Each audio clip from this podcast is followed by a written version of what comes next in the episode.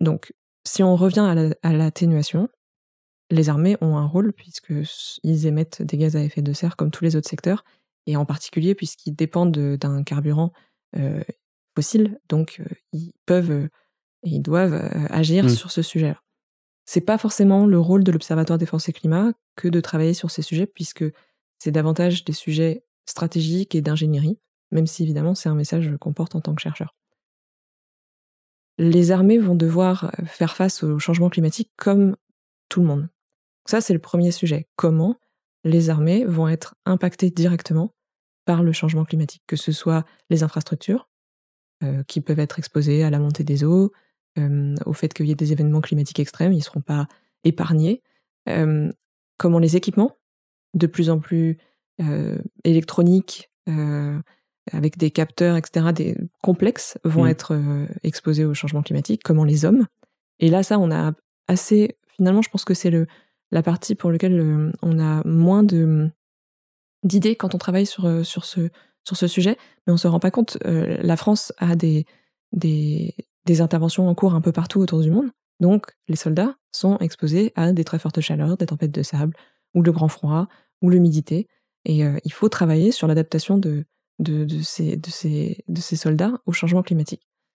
donc ça, c'est le premier point évident qui est en tant qu'institution, comment on fait pour s'adapter nous?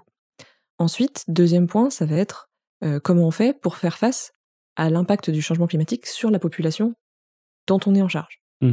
Donc là, ça va être euh, sur le territoire métropolitain comme dans les Outre-mer, s'il y a un événement climatique extrême, ou ça, ça, a aussi été le cas avec le Covid, quelque chose dont l'ampleur euh, dépasse les capacités du gouvernement et de la sécurité civile.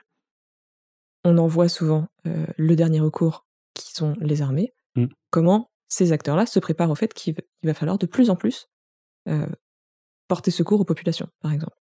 Et puis, le dernier point, et on travaille aussi sur ça à l'Observatoire Défense et Climat, c'est se dire quelles sont les zones où le changement climatique va venir apposer une pression supplémentaire sur des populations qui sont déjà en tension. Et là, c'est davantage l'apocalypse, effectivement. Parce que mon but, c'est de. Le but de, de, nos travaux, ça va être de mettre en lumière quels peuvent être les points de basculement dans certaines régions. Là, cependant, ce qu'il faut réaliser, c'est que ce ne sont pas les outils pour remédier ou pour pallier les effets euh, dont je, que j'expose, ne sont pas dans les mains du ministère des Armées. Ce sont des outils euh, de développement, d'adaptation, etc. Donc c'est pas, c'est simplement pour eux de se préparer à la possibilité que ça ait lieu, mais ils peuvent rien faire euh, à leur échelle pour pour y remédier. Donc ça va être dans les mains d'autres ministères, par exemple, mmh. ou d'autres acteurs.